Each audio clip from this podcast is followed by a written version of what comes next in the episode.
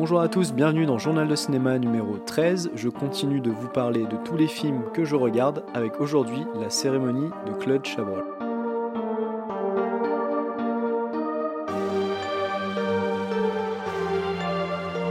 La cérémonie, c'est un film français de 1995 réalisé par Claude Chabrol, qu'on connaît notamment parce que c'est un grand réalisateur français et parce qu'il a participé au début de la nouvelle vague. Son film raconte l'arrivée de Sophie, incarnée par Sandrine Bonner, une gouvernante analphabète, dans la propriété de la famille Lelièvre, avec notamment Jean-Pierre Cassel dans le rôle du père, Jacqueline Bisset celui de la mère, ou encore Virginie Ledoyen qui incarne la fille. Elle va dès son arrivée faire la rencontre de Jeanne, la postière, qui va ensuite se lier d'amitié avec elle, Jeanne étant jouée par Isabelle Huppert, César de la meilleure actrice pour ce rôle. Donc comme d'habitude je vous donne que les prémices du scénario parce qu'il y aura une partie spoiler un peu plus tard. Claude Chabrol, ici, il adapte le livre de Ruth Rendell publié en 1977 et appelé L'analphabète, qui est lui-même inspiré d'un fait divers, l'affaire des sœurs Papin. Pour entrer directement dans le vif du sujet, le film parle de la lutte des classes. Très clairement, c'est quelque chose dont on s'apercevra très vite. Cette lutte des classes, cette confrontation de milieu social, elle se fait, je trouve, de façon assez subtile. Tout simplement parce que les premières minutes du film, on nous montre d'emblée le fossé qui sépare la famille Le Lièvre de Sophie. Que ce soit en termes de langage ou de style vestimentaire, il se fait clair qu'un monde les sépare.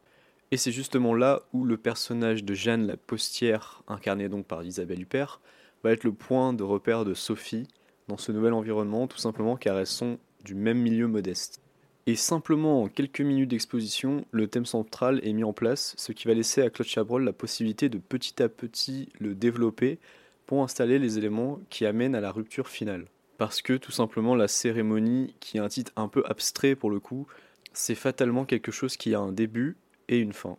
À partir de la situation initiale, pendant plus d'une heure trente, on va assister à tous les petits événements qui vont creuser cet écart et nourrir la confrontation.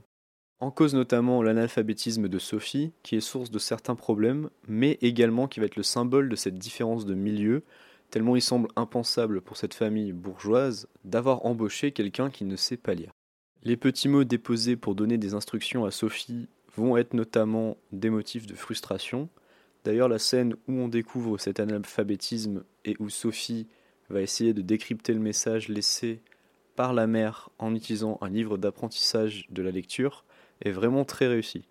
Tout simplement parce que dans cette séquence, on arrive à sentir la détresse du personnage et on ressent la honte suscitée par l'impossibilité de lire ces mots.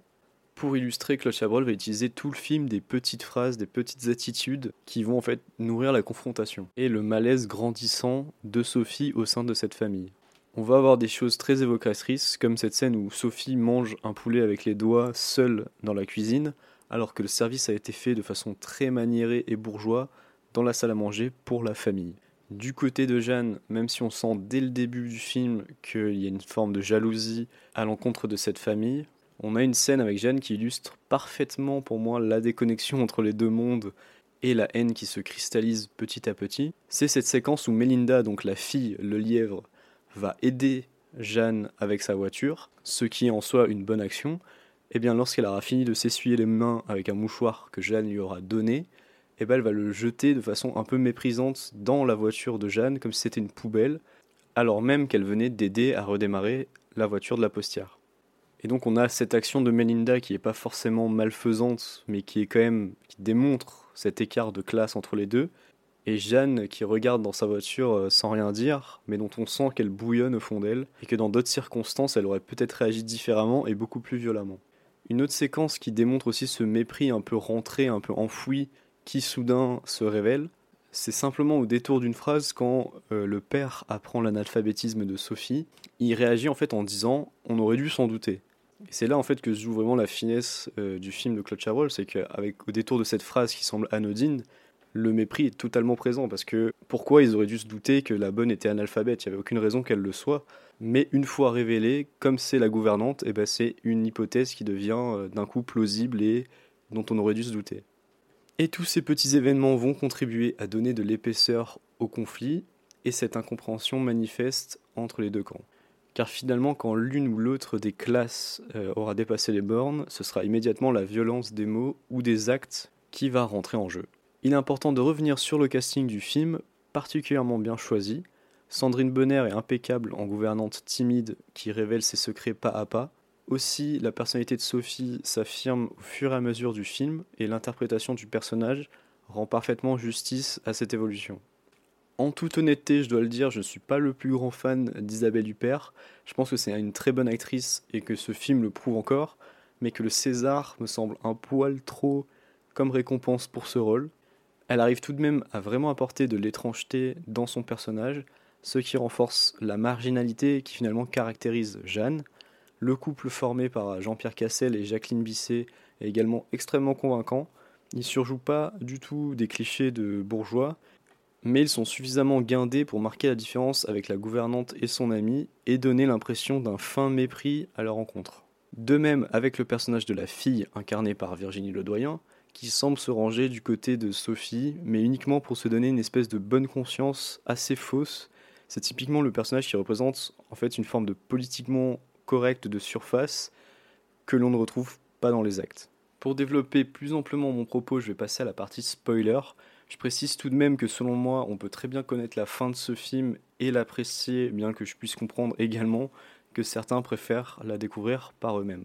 Cependant, comme tout le film est basé sur un fait divers et que le développement de l'histoire mène à cette fin, c'est difficile de développer la suite du propos sans en parler. Et pour éviter tout spoiler, rendez-vous à 11 minutes 25.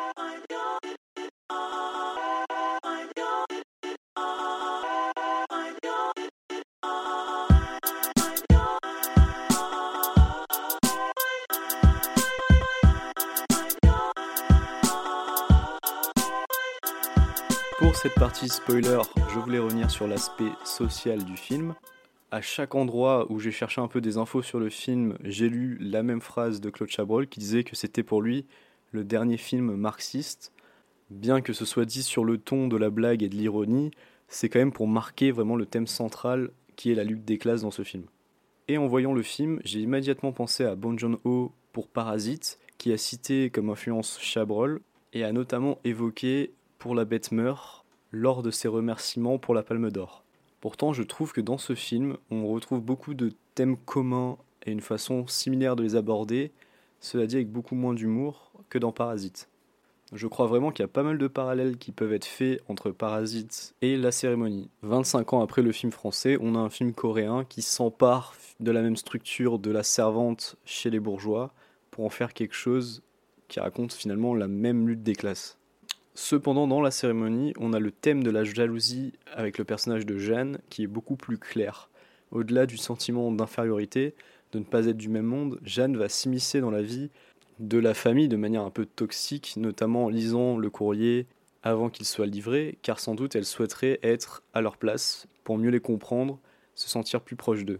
On le voit également la première fois que Sophie invite Jeanne chez les Lelièvre, et qu'elle commence à regarder tout le mobilier de manière minutieuse et les affaires présentes dans la maison pour faire comme une sorte d'inventaire. Et si Jeanne est revancharde par jalousie, Sophie, elle va plus fortement incarner le sentiment d'infériorité par son alphabétisme, par sa place dans la maison, à l'écart de la famille, évidemment par son métier, celui de gouvernant. Après avoir mis en place tous les éléments qui montrent la différence, qui justifient en partie le mépris et le sentiment de haine qui habitent les deux êtres, Chabrol va pourtant faire d'elle les véritables coupables de l'histoire. En assassinant chaque membre de cette famille, elles deviennent des meurtrières et rien d'autre. Comment justifier par exemple l'assassinat du jeune Gilles, qu'on voit très peu dans le film, qui est assez effacé, qui est finalement en retrait de la famille? Lui, finalement, son seul tort, sa seule culpabilité, c'est d'avoir été le fils de cette famille. Et l'intelligence du film va donc être de placer le spectateur dans une forme d'inconfort, parce que c'est impossible d'être étonné par ce qui arrive à la fin du film, on a été prévenu tout le long que ça finirait mal, mais il sera également impossible de justifier l'acte meurtrier d'une famille qui n'aura finalement rien fait de mal. Parce que si aujourd'hui on parle beaucoup notamment du mépris de classe, est-ce que c'est une raison suffisante pour euh, assassiner des gens? Ben, Je ne suis pas sûr.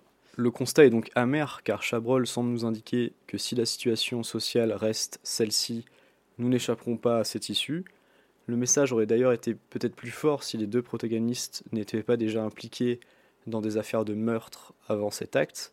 Parce que oui, si je n'ai pas évoqué ça dans la partie non-spoiler, c'est tout simplement parce qu'on l'apprend un petit peu au fur et à mesure du film. Mais en gros, Sophie est accusée d'avoir tué son père et Jeanne est accusée d'avoir tué sa fille. Et finalement, c'est la mort qui lie ces deux femmes, parce que sans doute sans ces deux affaires, elles n'auraient pas eu l'élan nécessaire pour pouvoir passer à l'acte final. On peut également analyser la toute fin du film de manière assez différente, je crois.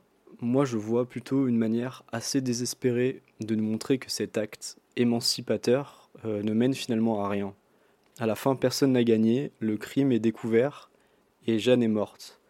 La cérémonie qui donne son titre n'était au final qu'un acte euh, cathartique, mais assez vain, non préparé, mais définitivement une volonté de punir. Et du coup, à la fin, personne n'est véritablement vengé, les bourgeois restent les bourgeois, les pauvres restent les pauvres, et donc tout le monde est mort, sauf Sophie, qui risque, elle, de finir en prison. C'est tout pour la partie critique, je vais donc vous donner mon avis sur le film.